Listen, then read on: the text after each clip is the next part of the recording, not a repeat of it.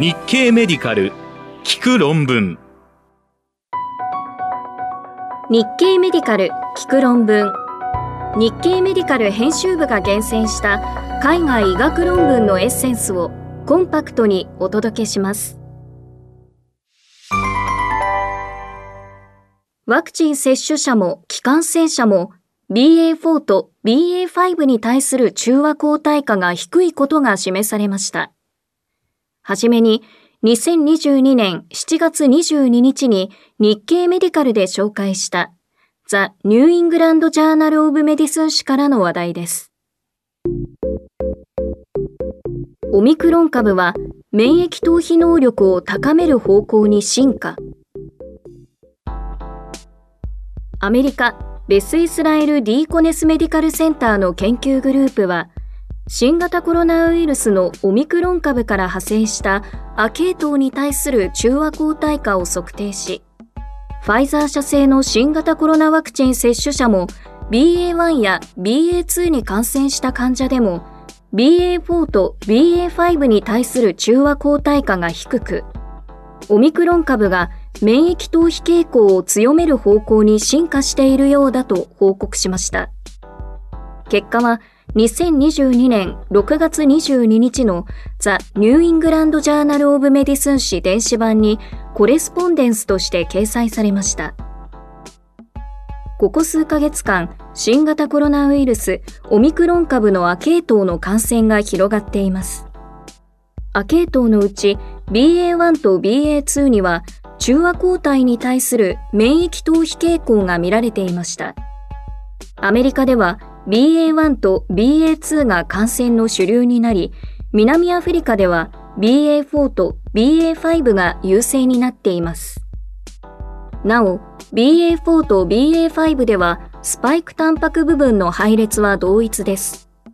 著者らはファイザー社製の新型コロナワクチンの2回接種を完了していて、ブースター接種も受けた27人と BA.1 または BA.2 に感染した患者27人から得た血清を用いて新型コロナウイルスのオリジナル株を基準株としオミクロン株の亜系統である BA.1、BA.2、BA.2.12.1、BA.4、BA.5 に対する中和力化を測定しました。BA.4 と BA.5 は一群として分析しました。中和圧生では血清と修道ウイルスを混合し HEK293T HS2 細胞の培養液に加えて観察して感染を50%中和する希釈濃度を求めました。2回目接種から6ヶ月後の血清を用いた実験では基準株を対象にした場合の感染を50%中和する希釈濃度の中央値は124で、それ以外のアケートウイルスを対象とした場合には、すべて20未満でした。3回目の接種から2週間後には、中和力化の中央値はすべて上昇していました。基準株に対する感染を50%中和する希釈濃度は5783になり、BA1 では900、BA2 では829、BA2.12.1 では410、BA4 または BA5 の場合は275となり、BA1、BA2 と比べても BA2.12.1 に対する中和力化は低く、BA4 と BA5 に対する中和力化はさらに低くなりました。BA1 または BA2 感染歴がある患者の血清を用いた研究でも同様の結果でした。詳しい内容は日経メディカル聞く論文で検索してください。論文コラムへのリンク先を掲載しています。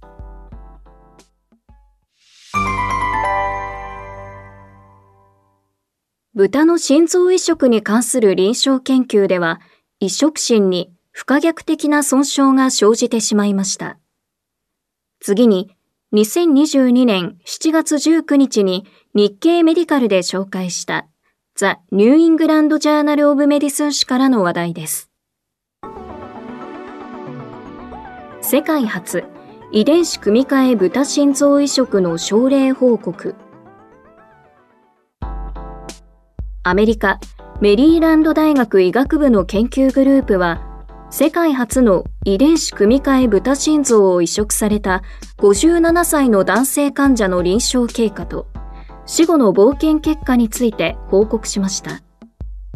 異種移植心は7週間正常に機能しましたが、49日後に拡張性の壁孔飛行と移植心の不全が発生し、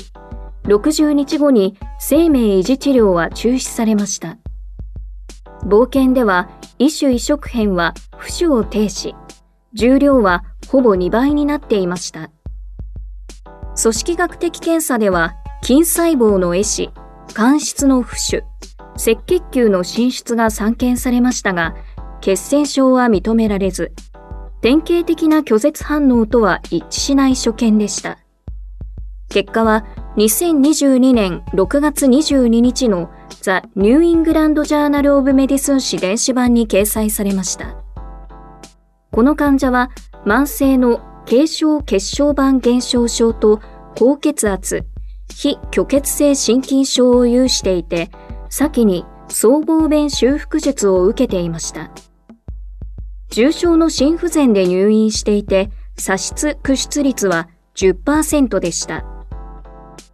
強心薬の常駐が複数回行われるなど、必要な治療が急速に増えていて、入院11日目には大動脈内バルーンポンプの留置が行われました。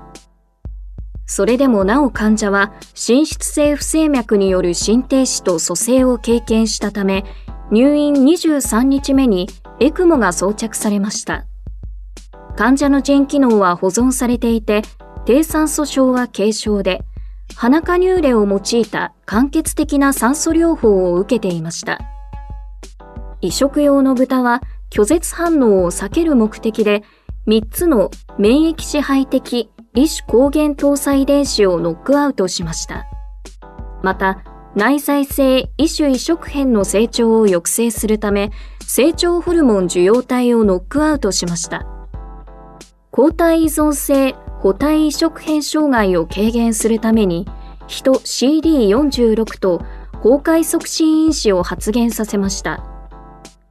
人血栓調節タンパク質であるトロンボモジュリンと内皮細胞プロテイン C レセプターもプロテイン C の活性化に対する方針由来の血液因子の非効率性を補強するために発現されました。移植元の動物の体重110キロをもとに、心臓の大きさは体重85キロのレシピエントにとって十分であると仮定されていました。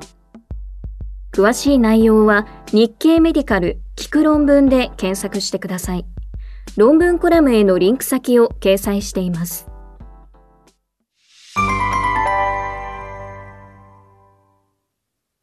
続いて、2022年7月20日に日経メディカルで紹介した UK バイオバンクのコホートを中央値11.7年追跡し、握力と認知症リスクを比較した結果です。ジャマネットワークオープン誌から握力はその後の認知機能低下と関連。アメリカカリフォルニア大学サンフランシスコ校の研究グループは、UK バイオバンクのコホートを利用して、認知機能が正常な39歳から73歳の男女を追跡し、ベースラインの握力とその後の認知機能の関連を調べたところ、握力が低かった人ほど認知機能に問題が生じるリスクが高かったと報告しました。結果は2022年6月23日のジャマネットワークオープン誌電子版に掲載されました。筋力は様々な健康の転機に関係することが知られていますが、その中には加齢による認知機能の低下も含まれています。そのため、筋力を増強するトレーニングの介入によって認知機能低下を遅くできるのか注目されていますが、筋トレの利益を明瞭に示したエビデンスはまだありません。また、逆に認知機能の低下が原因で筋力が衰える場合もあり得ます。UK バイオバンクに参加した成人のサブサンプル19万406人について分析したところ、低握力は認知症の発症と優位に関係していました。握力5キロ低下あたりのあらゆる認知症の調整ハザード比は男性が1.16、女性は1.14でした。アルツハイマー病では男性が1.11で女性は1.13。血管性認知症では男性1.23で女性は1.20でした。頭部 MRI 画像が得られた3万8643人の男女を対象に分析したところ、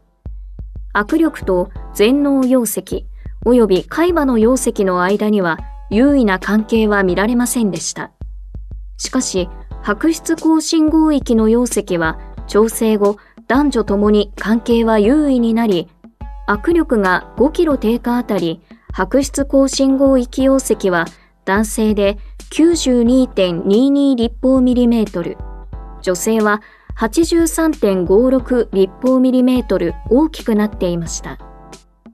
詳しい内容は日経メディカル聞く論文で検索してください。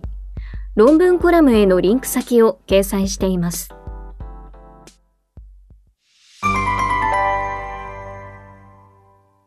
最後に、2022年7月21日に日経メディカルで紹介したネットいじめに関する研究の結果です。ジャマネットワークオープン誌からネットいじめ被害は小児の自殺傾向と関連イスラエル・ライヒマン大学の研究グループは小児を成人になるまで追跡して脳の発達を調べるアメリカの大規模コホート研究、 Adolescent Brain Cognitive Development 研究のデータを利用して、ネットいじめが青少年の自殺傾向に与える影響を検討する横断研究を行い、ネットいじめの被害経験は自殺念慮や自殺企図といった自殺傾向のリスクを優位に増加させていたと報告しました。結果は2022年6月27日のジャマネットワークオープン誌電子版に掲載されました。アメリカの10歳から24歳までの人々の死因として2番目に多いのが自殺で、思春期の自殺傾向は公衆衛生上重要視されています。思春期の自殺の原因は十分に明らかになっていませんが、環境ストレッサーの影響を受けることは知られていて、年齢が若いほど影響は大きくなります。仲間からのいじめや暴力は大きなストレッサーであり、自殺の危険因子であることが明らかになっています。研究の結果、人口統計学的特性を調整すると、ネットいじめの被害の経験は自殺傾向と優位に関係していました。一方、加害経験では自殺傾向との間に優位な関係を示しませんでした。ネットいじめとオフラインでの仲間からの攻撃の対象者には重複が見られたため、オフラインでの仲間からの攻撃の被害、または加害を考慮した分析を行いましたが、ネットいじめの経験は引き続き自殺傾向と優位な関係を示しました。詳しい内容は日経メディカル聞く論文で検索してください。論文コラムへのリンク先を掲載しています。日経メディカル聞く論文次回もお楽しみに。